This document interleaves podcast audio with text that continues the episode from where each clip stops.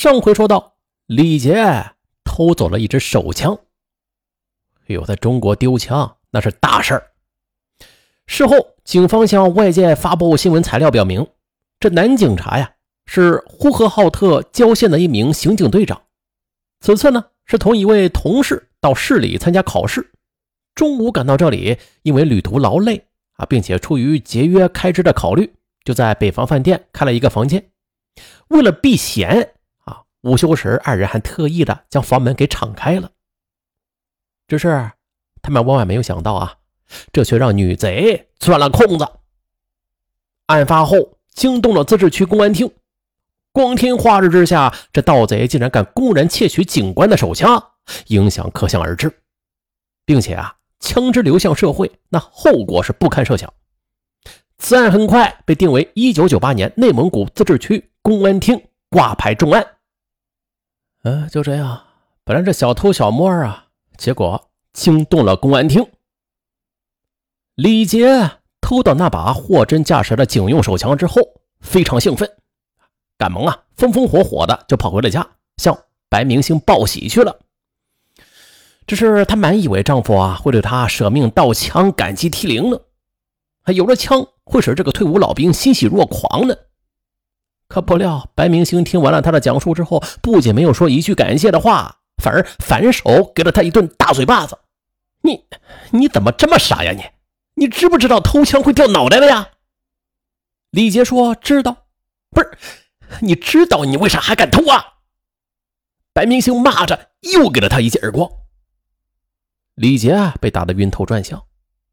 他是真的不明白，自己冒着杀头的危险去投其所好，竟会遭到了丈夫的一顿毒打。事实上啊。并非白明星不爱枪，他主要是害怕李杰闯了大祸被抓走。这棵摇钱树一倒的话，他自个儿便断了经济来源了。白明星心里有他的小算盘，但是天真的李杰事后却把他此举当成了丈夫对自己的关爱和爱护。他竟然荒唐的认为，这是一个男人有家庭责任感的表现。悲剧。不过打归打，骂归骂，但是白明星对妻子偷来的枪还是视如珍宝，爱不释手的。在当兵时，他在部队直属单位服役啊，玩过手枪，所以拆卸啊、组装、瞄准、击发，对他来说都是轻车熟路。摆弄了一番这把锃亮的手枪之后，他觉得意犹未尽，又把李杰叫到跟前。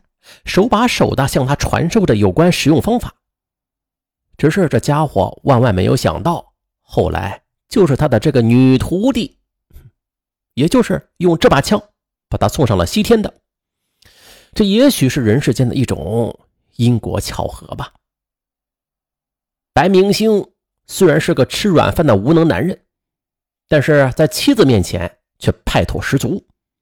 身上常常透出一种神圣不可侵犯的尊严，而李杰对于这种酷显得崇拜异常。啊，再加上白明星略有心计，他越发的对他敬畏异常，甚至是爱他爱的有些发狂。他能够忍受他的无端打骂和心理变态式的折磨，甚至荒唐的认为这是男子汉风度的体现。但是他绝对不允许有人从他的手里夺走他的爱。可是不久之后，李杰最不能容忍的事儿发生了。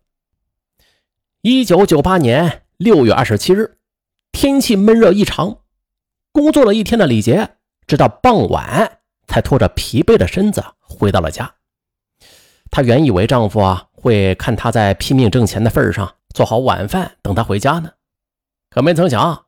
李杰一推开卧室的房门，却呆住了。只见白明星和一个年轻的女子，浑身脱的是一丝不挂，正在床上做那苟且之事呢。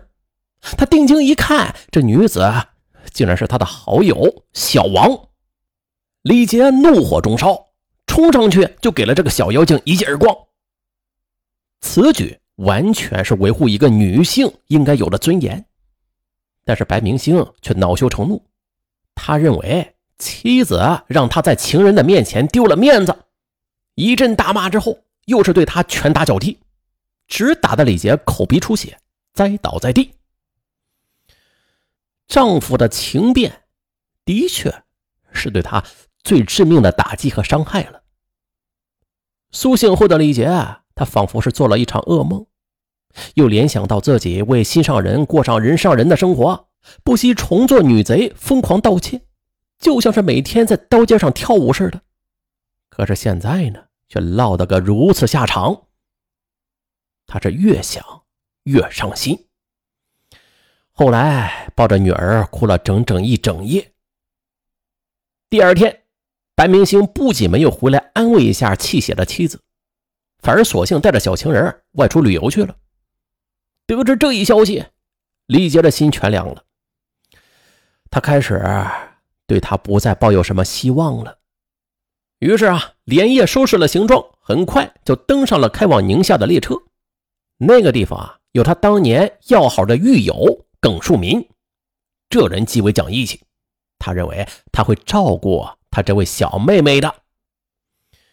住进了宁川市康来小区耿树民的家后，共同的经历和遭人唾弃，使他们产生了同病相怜之感。耿树民更是对他体贴入微。可是刚刚过了一段平静的日子，李杰还没来得及抚平心灵的创伤时，一件出人意料的事情发生了。那就是禽兽不如的白明星，竟然一路寻访，杀上了门来。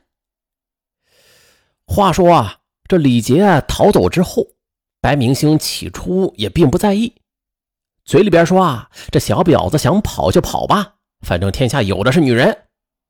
可是，当他把手里的钱挥霍完之后，不仅过去围着他转的一帮小姐们突然都变了脸，就连心爱的情人。也是因为捞不到油水，离他而去了。这下众叛亲离，使得白明星伤心至极啊！直到这时，他才想起了李杰。原来离开李杰啊，他根本就无法生存。于是他赶紧奔赴银川，决定把妻子给请回来。由于看清了白明星的真面目，李杰誓死不从。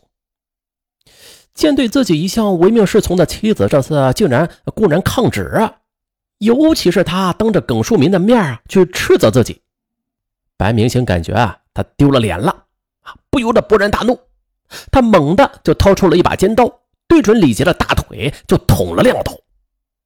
哎呦，鲜血顿时就喷涌而出，在一旁的耿树民一看就惊呆了，这人怕发生人命案啊，连累到自己啊，所以。等李杰这伤势稍好后，就连忙的连哄带劝，动员他回家好好的和丈夫过日子。就这样，李杰被劝回去了。回到呼和浩特之后，白明星又逼着妻子继续盗窃，供自己享乐。开始啊，吃尽了苦头的他大献殷勤，对李杰也是关爱倍加。见丈夫回心转意了，李杰的心头总算是得到了一丝安慰。他就不由得幻想着他能够变好，还曾经一度的坚信他们的爱情是经过大风大浪的。经过这次劫难，丈夫会更加的珍惜她的。可是，丽姐又错了。啊！不久之后，这心胸狭窄又极端自私的白明星，他总认为妻子和耿树民之间有那种关系。他想啊，这一对孤男寡女住在一块儿，没风流事那才怪呢。每每想到此，他的心里啊就不甘心。时间不长呢，他就撕下了伪装的面具，在外边和别的小姐又鬼混起来了。心理上的不平衡，又使他对妻子的虐待和侮辱逐步升级。这边的白洁啊，她也是看透了，发现被丈夫利用了。她仅仅把他当成呃拼命挣钱的机器之后，丽姐彻底绝望了。于是啊，双方的矛盾日益加深。终于有一天，这矛盾像火山般的爆发了。十一月三十日，这几个好友到家里来玩白明星却故意把吃剩下的瓜子皮儿吐到了妻子脸上，以此来侮辱李杰。啊，白明星这一举动让李杰在自己朋友面前好不难看。可是这白明星觉得还不够味儿，晚上睡觉时又恶毒的讽刺：“我说你还有脸上床睡觉啊？你先把你那脏身子给我洗干净，否则你就滚到地上睡去。”你，李杰被这话激怒了，他独自一人喝起了闷酒，半瓶酒下肚。这时，白明星已经睡得像死猪一般了。也许是酒能壮胆吧，此刻的李杰，他竟然想到了要维护爱情的尊严。可是怎样维护呀？严惩负情害？对，就这么来。于是。他悄悄地摸出了那把手枪，并且用白明星教给他的方法推弹上膛，又打开了保险，然后对准他的头，悄然的就扣动了扳机。啪的一声枪响，白明星瞬间被打的脑浆迸裂。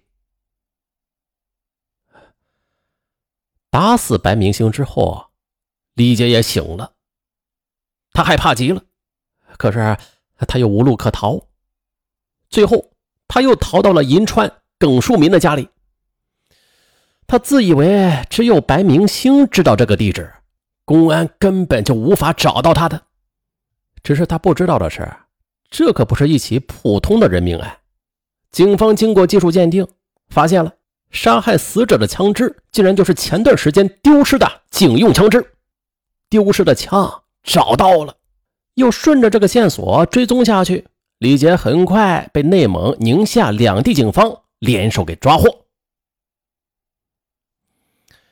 啊，因为疯狂的爱呀，这个可怜的女子啊，她曾经失去人格，置法律于不顾，甘愿做丈夫的奴隶。可怜之人必有可恨之处。最终呢，是因为故意杀人罪、偷盗枪支，还有各种盗窃罪，数罪并罚。他也是不得不走上了断头台，也是啪的一声枪响，就跟他当初打死白明星那是一样，带着遗憾，带着不甘，带着悔恨。